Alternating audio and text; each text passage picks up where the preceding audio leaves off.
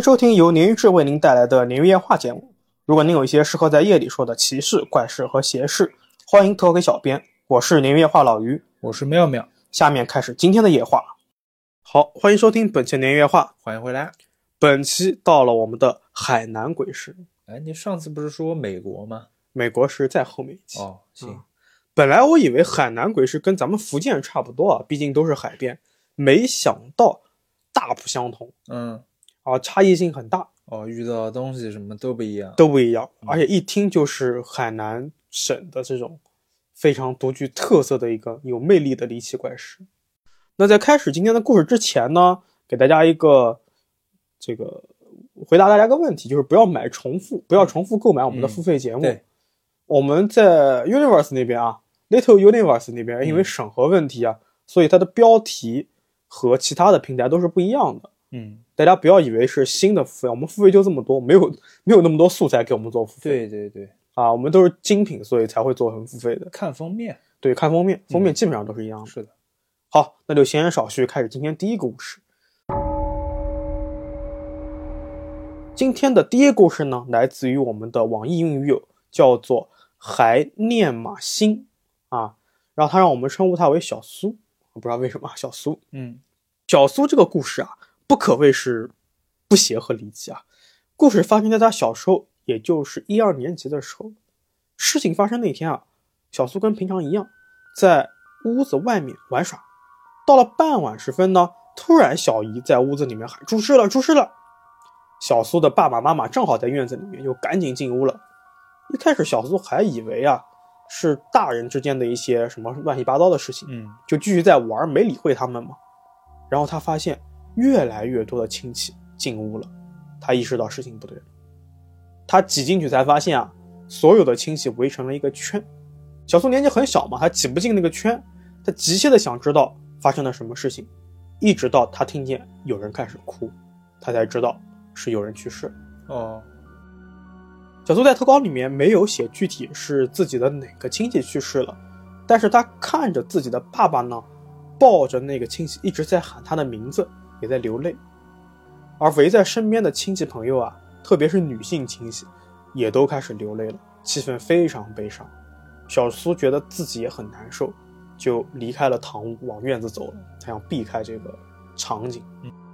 他说，当自己除了悲伤和压抑的时候，也突然产生了一些害怕。啊，因为他意识到这个是自己第一次见识到真正的死亡。对，就有人在他面前死去了。嗯，正当小苏在院子里面走来走去的时候啊，他突然听到老厨房的附近传来了重物落地的声音。他吓得赶紧回屋了。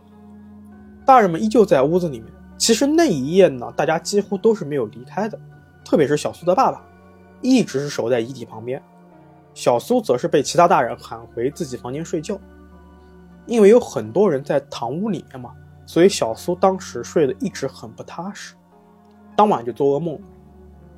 那时间到了第二天早上，小苏就发现家里面来了更多的亲戚，很多都是自己素未谋面的，他就感觉很压抑，想找点话题，他就跑去问妈妈说：“昨天是爷爷在老厨房吗？”妈妈说：“没有。”嗯，说爷爷一直在自己房间。这里小苏补充说啊。爷爷的房间和老厨房只有一墙之隔，所以他觉得昨天老厨房里面有那种重物的声音是爷爷在里面。哦，于是他就把老厨房昨天听到有动静的事情啊告诉妈妈了。可能因为都在忙这个故去的亲戚的这个事情啊，妈妈也不想听他多说，就安慰他说：“哎，你听错了，你听错了。”到这里啊，小苏才给我补充说：“为什么叫老厨房啊？”因为这个厨房之前呢发生过火灾，虽然被扑灭了，但是里面基本上是被烧的面目全非了，墙都黑了什么。现在不用了，对，就没有人收拾嘛，就不用了，废弃了，就一直空置在那边。而且海南嘛，它不仅是墙底被烧黑了，到后面已经开始发霉了，就一直没人打理。嗯。那此时小苏说自己不知道出于什么心态，就想跑去老厨房看一看，他看看。到底昨天是有什么动静？又或者说是他想现在就是很压抑，他想把这个心情释放一下。哦，那奇怪的是的，火灾已经发生这么久了，老书房里面啊，不仅没有收拾，甚至连之前放着的什么冰箱啊、这些家电什么的都还在。那小苏到了老书房之后呢，就东瞧瞧西看看，他打开了那台已经烧到焦黑的冰箱了，他想看看是不是里面有什么东西。我打开来，对打开来了，哦，他觉得是不是里面有什么老鼠之类的，对吧？没有，但是里面有一块方方正正的东西，黑乎乎的。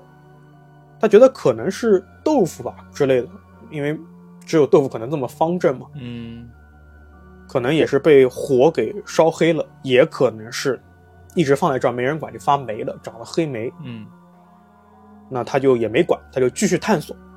哎，他看到了在乌黑的墙角边啊，有一个半破的罐子，估计是之前装水用的。他上去一脚就把这个罐子踢开了。没想到的是，当他踢开这个罐子之后啊，原本放罐子的那个地方突然出现了一滩红色的液体，就好像是什么呢？那个罐子啊堵住了地上的一个洞口。当罐子被他踢开之后，没有阻挡的这个液体就喷涌而出了。哦，冒出来，哎，就冒出来了。小苏吓了一大跳，就赶紧大喊着跑出去了，然后一直跑到院子里面。可能那个时候啊，大人们都在缅怀遗体，也没人理他。嗯，那一直到最后呢，爸爸被他生拉硬拽的拉去老厨房了，去看看到底怎么回事儿。但奇怪的是，等到爸爸和小苏一起进到这个老厨房的时候，他们发现啊，刚才还在喷涌的红色液体没有了，完全消失了。洞也没有，洞还在，哦，但是没有任何液体，干涸了一样，嗯也没有任何所谓红色的痕迹。不太可能啊，对，就很奇怪吧。但是呢，当小苏跟爸爸打开冰箱之后，那个黑色的豆腐啊像是被人咬了一口一样，哎呦，被咬了，对，被咬了一口，缺缺了一块，对，缺了一块。爸爸还叮嘱小苏说啊，说，不要乱吃东西，哎，这种东西你不要乱吃。真的呀？他以为是小苏吃的，你知道吧？小苏特委屈，怎么可能呢？那么脏。因为家里面要出白事嘛，所以事情比较多，爸爸又匆匆的离开了。小苏也没有办法呀，心想着，那我以后绝对不进这个老厨房。嗯，这里小苏说呢，自己是海南人，当地的习俗是，如果家里面有人去世了，要在去世的人的房门前睡一夜。好在是呢，小苏当时年纪小，他自己是不需要睡的，不然他肯定会吓死。嗯，但问题是啊，即便是当晚小苏睡在自己的房间，夜里面他还是能听到老厨房的那个位置啊有动静，嗯，就像有什么重物落地一样。哦，还来，还来。当然了，也可能是守夜的亲戚啊比较多，所以小苏呢也没有太害怕，就拼命的让自己赶紧睡。但可惜的是，他越这样想，他越睡不着，他干脆啊就起床了，去上个厕所。小苏说，当自己上完厕所，走到老厨房附近的时候，隐约中他似乎看到了一个黑影，在老厨房的门框里面，他就赶紧回到了自己的房间。那事情没过几天啊，小苏和父母要回到县城去打印遗照。当时的情况是，遗照做好了，小苏独自抱着这个遗照啊，坐在爸爸的这个车后面啊，他们是骑车回去的，摩托车。嗯，小苏说，不知道是不是自己出现幻觉了，他觉得遗照里面的已故去的那个亲戚啊，对他眨了眨眼。啊，这亲戚到底是谁呢？嗯、他投稿里面没说，哦，我也没可能也不是说特别亲的，呃，可能是爸爸这边的某一个亲戚哦，他没讲。小苏当时就强迫自己说：“哎，你别害怕，别害怕，肯定是幻觉，怎么可能眨眼呢？”嗯，他就一路啊把这个遗照反扣着抱在怀里，回到了家。就脸冲着自己，对，就看不见了。嗯，回家之后呢，他看到啊，这些家里面的这个女士们，就是女性的亲戚朋友们，正在给那个已故去的亲人啊换衣服，准备下葬了。但不知道为什么呀，他们给遗体穿上了一身红衣，嗯，连床垫都换成了红色的。小苏当即就问妈妈说：“为什么要全部换成红的呀？”嗯，妈妈就说：“你别多问，赶紧回房间睡觉去。”小苏没有办法，就直接回到了自己的房间。小孩是真不方便啊，是的，问什么都不不告诉的。而且很多时候，你就是这种殡仪这些事情啊，孩子是不能参与的，嗯，就怕惊到魂之类的。是，OK，我们回到故事啊，那小苏呢就回到了自己的被窝里面，眼睛闭得死死的，试图去赶紧入睡，一直到后半夜，小苏醒了，他说：“哎，我想上厕所。”他当时呢是跟弟弟一起睡的，他试图把弟弟给弄醒，陪自己一起去上厕所，嗯没想到弟弟睡得特别踏实，怎么弄都弄不醒，啊，他就只能自己去了。此时最可怕的事情发生了。当小苏走出房门之后啊，他觉得今天格外安静。照理说不是有人守夜吗？怎么可能这么安静呢？嗯然后他就看到啊，去世亲人的那个房间门口啊，本来是有一根电线连到房间里面，用于给这个长明灯供电的。但是这会儿啊，电线没有了，消失了。哦，因为他记得当时为了拉这根电线啊，爸爸是费了老半天的劲，而且那个长明灯的那个亮光啊，还特别特别的明显。但此时电线没有了，消失了，然后光也没了光在亮，啊，就是一个电灯在亮，一个灯泡在亮，嗯，但是线不见了。哎呦，小苏就赶紧加快脚步说：“哎呀，肯定是有什么问题，我赶紧就上完厕所回去睡觉了。”但是他看见啊，老厨房黑乎乎的门框口啊，也出现了一盏类似于长明灯的灯泡，嗯但是这个灯泡呢，光线很弱，连老厨房的这个门口啊都照不亮。然而就在这昏黄的灯光底下，老厨房又发生动静了。小叔说，即便是时隔这么多年了，已经忘记了当时具体的情况，也不知道他后面看到的这些东西是真的还是幻觉，但是他就记得是很多红色的东西，说不清楚是气体还是液体，从老厨房里面涌了出来。这些红色就像是有意识和生命一样，攀附在老厨房的墙体上，然后试图往其他房间的墙上去爬。嗯关键是啊，他觉得这些红色的东西拼命的想爬到存放遗体的房间里面去。哦，是这样，对，嗯小苏说赶紧吓得回房间了，厕所都没来及上，然后就闷着头，把头闷在被子里面，抱着弟弟，赶紧就催自己毕业。嗯最后呢，他可能也还是睡着了。等到第二天，也是被尿憋醒的。他赶紧出门查看，他发现无论是放遗体的房间还是老厨房，都是好好的，没有出现任何红色。那故事到这边就结束了。哦，这家里面嗯怎么讲不太好。啊，他厨房着火一直不收拾，我就觉得就很怪。对，可能是我想的是，我当时在接稿子时候想的是，可能是乡下也没来得及，或者是就懒得弄了，反正房子空房子多嘛。是，他是离我们这个故事不久嘛？这个着火的事件。呃，感觉上是应该是不久，但是离哦他投稿应该是很多年了。哦，那那那那那还差不多，因为我以为是就是那个老厨房不用已嗯经很多年，然后一直没收拾。应该是不久，我估计应该是不久。嗯但是让我觉得比较离奇和诡异的就是，不光是那个最后的红色的那一部分了，嗯还有就是习俗嘛，我不清楚，咱们海南省是不是有下葬的人要穿一身红？红衣是吧？对对对，，而且他连床垫都换了嘛。嗯啊，有没有发现，其实小苏他分两个阶段，第一个阶段是他自己，就是在这种表世界经历的，嗯，其他人也能参与到的。第二个阶段是他独自经历的，哦，他醒来之后发现，这个守夜的人都不见了，然后他看到那个红色。对哦，当然，我觉得这也不排除他做梦吧。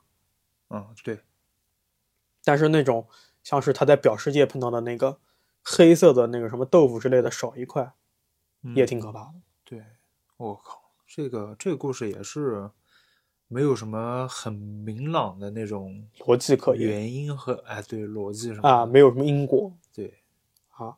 总之也是希望小苏后面的日子能够平安顺遂。对的，好，那第一个故事到这边。好的。好，第二个故事依然是我们 B 站的鱼友叫 K 一安娜嗯 A N A，咱们喊他小 K 啊，好的，小 K 故事呢就发生在今年事儿，是三月底那会儿。因为临近这个小 K 的生日啊，所以他这件事记得算是比较清楚了。哦，他回忆啊，事发那天和一个朋友一起去离家大概十来公里外的球馆去打球，嗯，打球应，该打篮球吧，一直打到大概是晚上九点多才结束。两个人是骑摩托车去的，回去路上呢，小 K 和朋友就一路说说笑笑，嗯骑了大概半个多小时。本来说这个时间啊，差不多就能到家了，是，但是小 K 和朋友骑着骑着啊，突然发现这个路上的景色啊，和平时回家路上不太一样了。不对了，因为小 K 他们是住在一个小镇上面，路没那么宽，一般来说只有来回两股车道。哦，但是那天啊，两个人都在没意识的情况下，走到了一条四车道公路上。四车道，嗯，和平时的路呢，可以说是完全不一样，并且诡异的是啊，这整条路上特别安静，一辆车一个人都没有，嗯，有点像拉过警报的那种寂静岭感觉。我去，小 K 刚开始以为是走错了，毕竟也是大晚上情况下，就想让朋友导航一下得了。因为朋友是外地人啊，小 K 接过手机呢，就输入自己家地址之后啊，两个人就跟着导航走了。对，朋友在后面啊，把声音开到最大，就是导航声音是的，开到最大以后，小 K 呢就听着导航带路，手机和导航都很正常，信号什么也没问题，不像我们之前录的那种，就是直接没信号了，对，或者导航出现问题都没问题。嗯，小 K 刚输入进去的时候啊，那个目的地显示的也是自己家的位置，正常的，对，都是正常的。两人就接着走啊，走着走着呢，就发现还是不对劲。这下不仅是路上车没有，连十字路口信号灯都灭了，都没灯了。里世界即视感，对，随后呢，大概又硬着头皮走了十几二十分钟，这个导航啊，就给小 K 引进了一个小村庄里面。我去，啊，像《生化危机》一样。小 K 说啊，他们那儿呢，基本都是自建房，三四层，然后一栋一栋就连着在路两旁。嗯，路呢是越走越窄，路边的路灯啊都没了，只有零零散散几户人家门口亮着小灯。小 K 和朋友啊就跟着导航，在一个路边护栏的缺口处啊转了进去。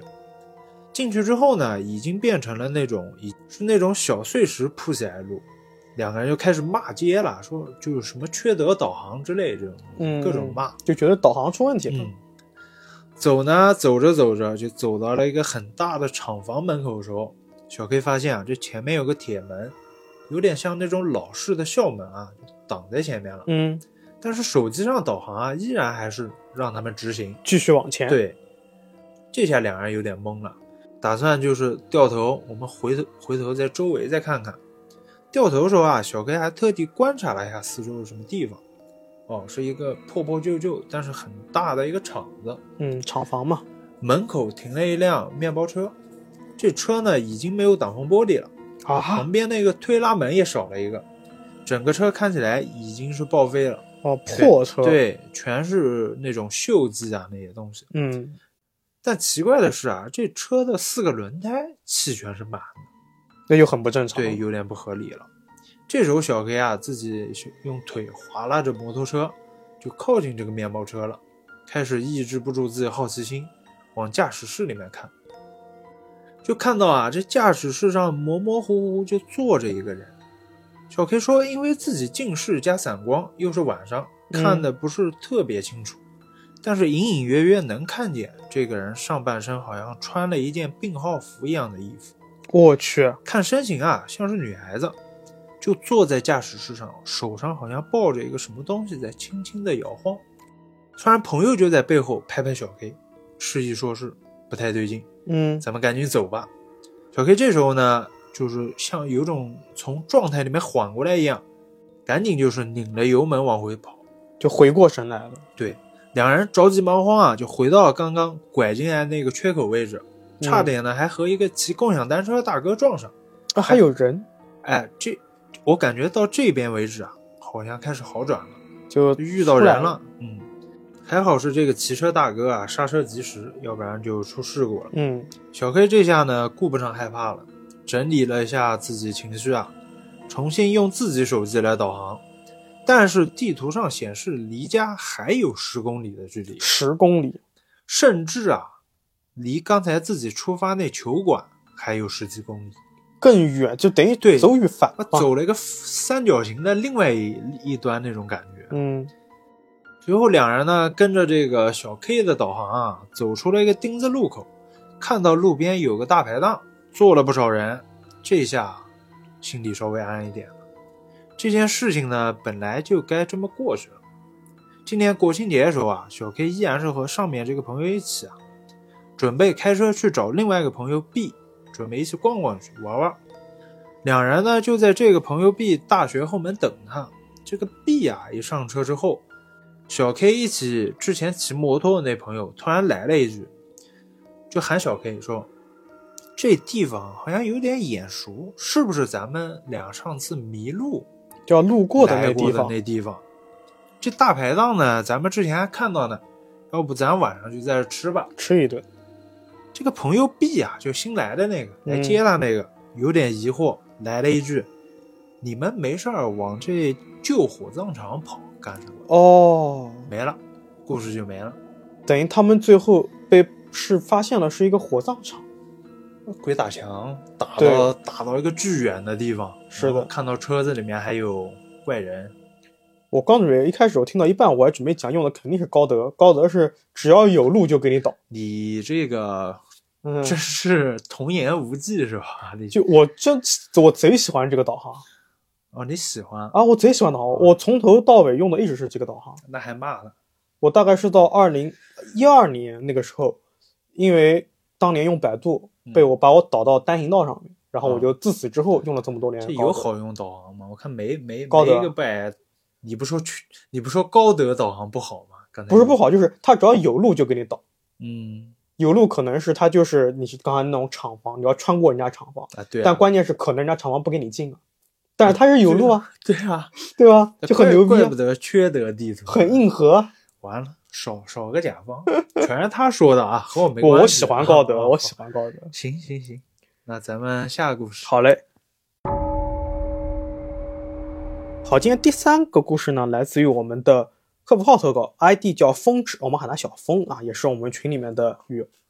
小风的故事啊，是标标准准的海南鬼事。为什么这么说啊？你且听我说。他第一件事情呢，是他的朋友小 Z 发生的。故事发生的时候呢，小 Z 大概六年级，他去给同学过生日。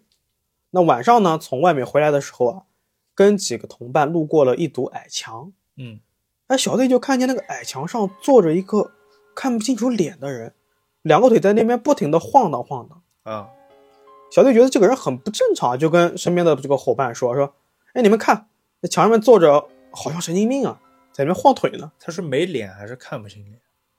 他看不清脸，哦因为又是晚上嘛，他就看到在晃腿我以为没长脸。啊，他在晃腿，他觉得很怪异这个人。然后同伴就很惊讶说：“啊，哪边有人啊？我们没看到人啊。”小冯小 Z 啊就觉得，哎，可能是自己眼花了，有点害怕了，就赶紧跑回家去了，就再也不敢往墙上看一眼了。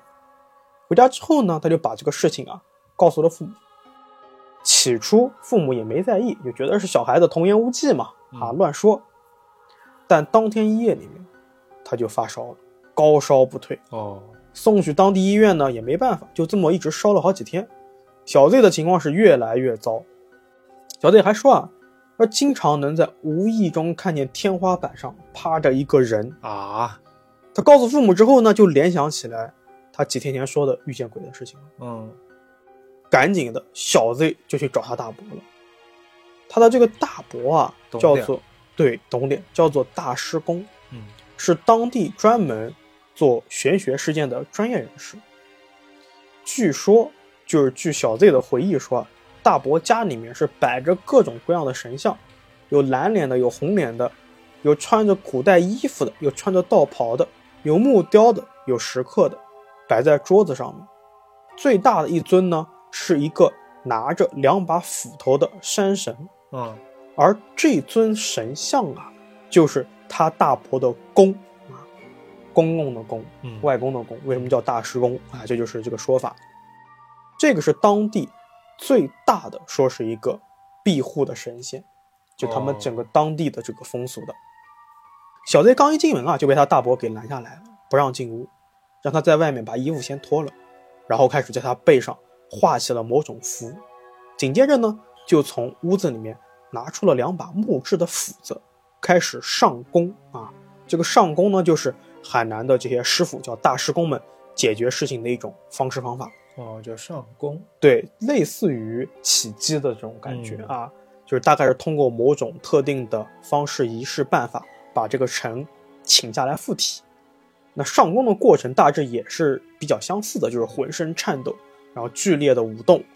当这个小 Z 的大伯上宫起来之后啊，就神似那尊摆在屋里面的双斧山神。哦，接着大伯就用海南话对着小贼身后大骂起来，时不时的还挥动大斧，啊，进行了大概十多分钟，小雷就感觉自己身上轻松很多，然后就被抬进屋子了，嗯，进去就住了一段时间，也在这段时间中啊，他这个发烧的症状呢，也就慢慢的减轻了，一点一点的退烧，而不是说我这边操作就好哎，不是这种嗯，它一点点消失的。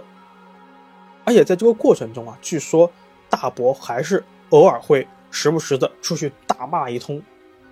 他说都是用海南话骂的，用方言骂的，大概意思就是叫那个鬼不要再来，你要再敢来，我就劈了你。嗯，在之后啊，大伯是给他做了一个木质的小斧头，让他每天晚上呢放在床下面。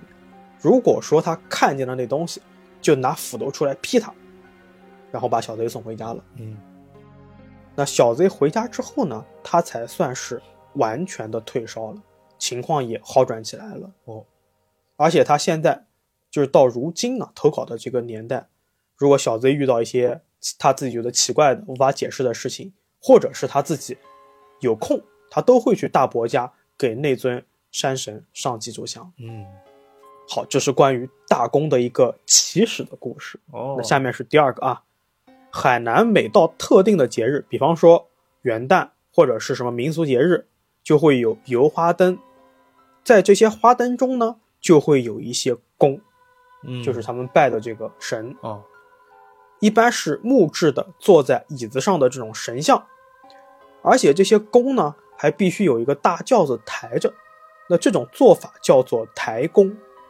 抬宫的人一般有四个，他们会敲锣打鼓的在旁边跟着，啊，就除了四个抬轿子以外，还会有人跟着在旁边敲锣打鼓。然后呢，关键是还会有一个跟这个公有关系的，叫做大师公，就是师傅嘛，嗯啊，看情况，负责上工，或者说是引导抬工的人去走某些路、某个街道、某个巷子。那抬工呢，自然也不是什么人都能抬的，是要得到这个工庇佑的区域内的人。那没错，就是每个宫啊，每个神，他都有自己的地盘，管的地方对，嗯，有很多不同的这个宫，他们的这个地盘是不一样的，是不交错的啊。嗯那这些抬轿子的人呢，自然一般是选择那些强壮高大的。据说只有这样的人才能扛得住这个弓，哦，肉体也要厉害，，对，也要厉害。嗯，小队其实是蛮瘦弱的，虽然他后来成为了田径的体育生，但是有一年节日啊，不知道为什么就被选去抬弓了，可能是因为他之前被这个山神大公庇佑过的原因。嗯，他要怎么做呢？他要是把这个弓从庙里面抬出去，游一圈再送回去。小队说，他一抬起那个轿子，锣鼓一响，他觉得自己浑身就像打了鸡血一样。其实他觉得自己抬这么重的东西啊，根本没有信心走多远，更别说你游街了。但是那天不一样，哦，没想到，对他抬着抬着啊，就感觉眼前有一道光，他就是跟着那道光在走，越走他意识反而越模糊。嗯，甚至到最后就趋近于失去记忆了一样。等他再回过神来的时候，哎，游街已经游完了。哦，小子一开始还有点不信啊，但是他旁边录像的朋友给他录了视频嘛，然后给他看，他才确认。为什么这么说啊？因为在录像中，他整个人很激动，脸色很红，时不时还要吼上几声，但是眼神显得很涣散，就这么一直抬着轿子逛了一圈。而且抬弓的人啊，大多如此，嗯，就是整个人很。哎很亢奋。小 Z 还形容呢，他说，当他放下轿子之后啊，他整个人就特别特别特别累，就是那种虚脱的累，回家缓了好几天都缓不过来，比他连续跑好几个四百米都累。嗯，他自己挺近身嘛，这样形容的。所以我觉得啊，是他在抬轿子的时候，不光是小 Z 啊，肯定那几那些抬弓的人都是被压榨出了自己的潜力，压榨这个词不好，啊重重说激发出了、啊，对对对，激发出了自己的潜力。嗯但是确实是透支嘛，就是从科学的角度讲，还是会透支嘛，自然回来就特别累了嗯啊。这是抬弓的一个小小的故事。为什么说这个故事？因为和第三个故事有关。哦，第三个故事是小峰自己的了啊，或者说是他们县的故事。不过为了各种原因嘛，我就把这个县名匿掉了。他投稿里面是有的，我帮他匿掉的。但小峰说啊，即使老于你把它立掉，我们自己县的人听到我这个故事也都能知道，在这是我们县了。嗯小峰说，前面的故事一直没有把公直接说成神，是因为公它不仅仅有传统上的关羽啊、三太子啊这些人物，还有妖怪。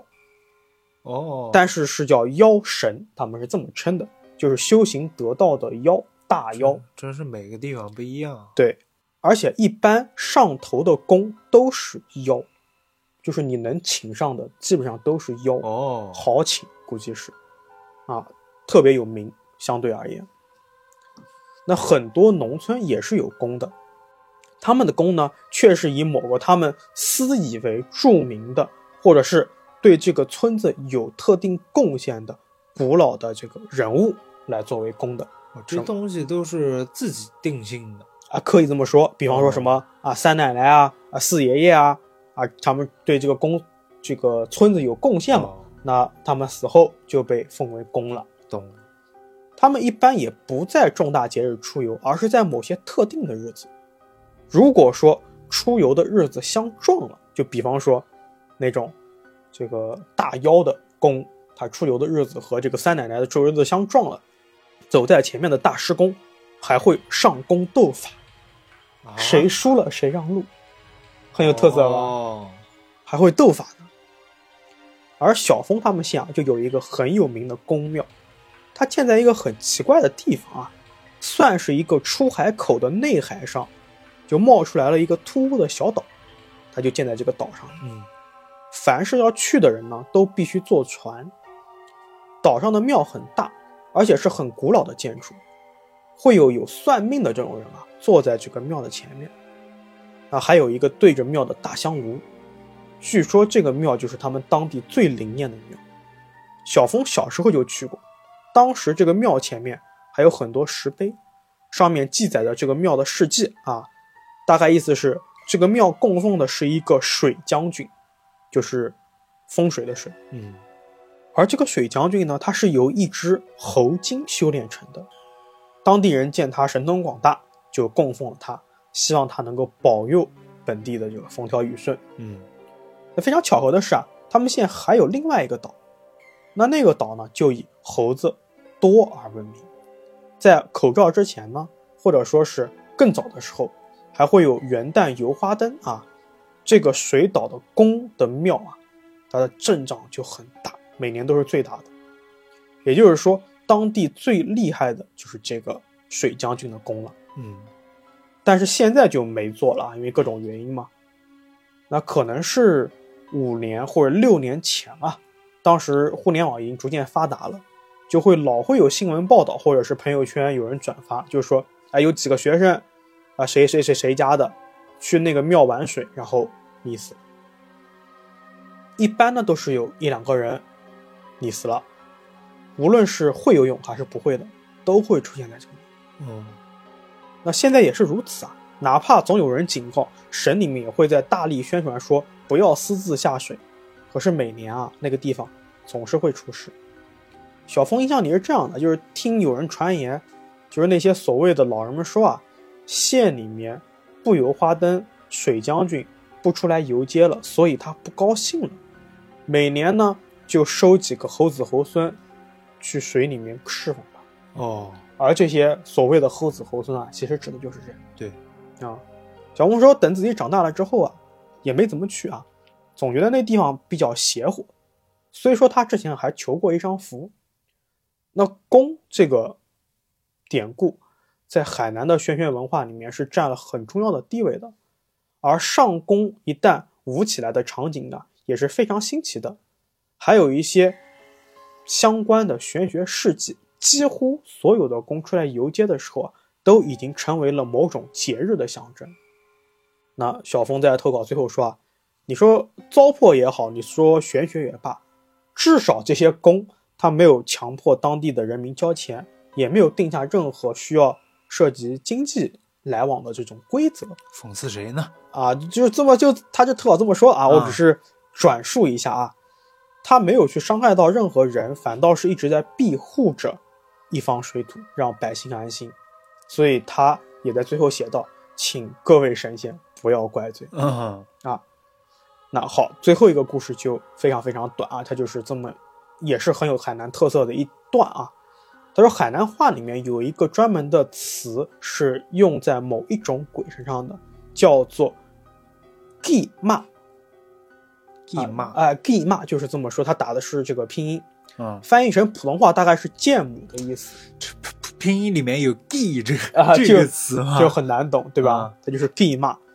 就是普通话“见母”是看见的见母亲的母，嗯一般指的是横死的女鬼。哦他们会在三更半夜的乡间小道或者沼泽边出现。如果说你到某个村子里面向老人打听啊，他们一般都会说自己有见过 gay 马，然后开始跟你长篇大论说起来。而且啊，小峰有一位朋友说自己也真实见过这个 game，，对，我们就称他为小贾啊，这个他的朋友，大概是他小时候他去同学家里面玩，当时他父母呢是做这个小吃的，他就自己呢一个人走路回家，那个时候是晚上，还是农村。当小贾走到一个拐角的地方的时候，他就看见一个红衣的长发女人，他没在意嘛，就继续往家走。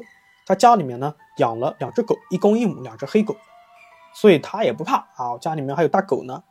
那天他刚到家，两条狗就对着他身后狂吠，他怎么去安抚，两条狗都不肯安静下来，就不停叫。嗯他没办法，就只能回房间，就上楼去了嘛。那他站在这个楼上啊，对着外面的围墙看的时候，他听见，哎，两只狗终于消停下来了。刚消停没多久，突然间他在模糊中就看见围墙外站着一个红衣女人。给妈，哎，再往自己家门口看，他说自己心跳立刻就慢了一拍，因为距离比较远，他看不清楚那个人的脸。然而，他头一转，他发现他能看见了，他吓得砰的一声坐倒在地上。嗯小贾说他已经记不得啊那个人女人的脸到底什么样子，但肯定是很恐怖的。紧接着他就听见狗又开始叫了，而且这个声音啊开始变远了。原来是那两条狗啊追着那个女鬼冲出去了。哎呦，对，小贾此此时已经是害怕到极点了，他就打电话赶紧喊父母说：“哎呀，出出出什么事儿啊？这个这个，赶紧嗯你们赶紧回来。”他父母呢倒是没有因为这个事儿回来，但是他父母听到狗跑出去了，急了，急了。嗯他担心家里面的狗跑出去，如果咬到人，他们要负责的呀，啊，对，就赶紧回来了。然后一家人就带着小贾去找狗，问了一路，没有邻居看到他们家的两只黑狗，也没有邻居听到狗叫声。那天晚上啊，自然就是没有找到狗。那有人根据小贾的描述呢，就说：“哎呀，你这个可能是碰到 gay 妈了。”第二天啊，两只狗中间那只公狗回来了，但是好像瘦了一圈，腿还瘸了，母狗就自此不见了。小贾说，他还试图过在白天去找母狗的，或者哪怕是尸体，他都没找到，嗯，一直没找到。那公狗回来没几天就死了。哎呦，嗯，据小贾说呢，这只公狗本来是那种很壮的青年狗，但是那一夜之后啊，就像脱了相一样的，越来越瘦，越来越虚弱。因为父母都是农村人，对此比较相信，就带着小贾去找了一个大师公。大师公就说：“这个是你命中注定的一个劫，是这两只黑狗给你挡去了一大部分，还有一部分呢，你要自己应付了。就给了小贾一些符和法器。那总之，小贾还是算是平安度过了吧。嗯，这就是他碰到 Gima 的一个经历，到这里就结束了。这 Gima 不是东西啊，给狗害了。对啊，它就是鬼嘛，只是名称比较啊，对啊，独特那儿叫这个。对，它就其实应该就是恨死的水女性水鬼。哦，对，可能怨气比较重啊，或者是什么各种原因，他们那边有一个特殊的称呼。见到活物就要弄，是这个吗？我觉得可能是想真，他想弄小贾弄人，但是没想到他们家有两只很有灵性的狗救了他。可怜的小狗。是的，嗯，但确实整个咱们小峰的整个投稿啊，就是充满的特色。对，很有意思。这个当地的什么大师宫啊，这些宫什么的。对对对对。那我们还是一样的，祝咱们小峰还有他里面的祝全海南人哎，对对对，还还格格局。穆老哎师最近情商很高啊。对，祝咱们全海南省人民是的，平安顺遂。对的。好，那今天的音都到这边。嗯，跟之前一样，如果说您有一些适合在夜里说的奇事、怪事或者邪事，欢迎给我们投稿，任何一个联系到我们的平台都可以发来投稿。拜拜。拜拜。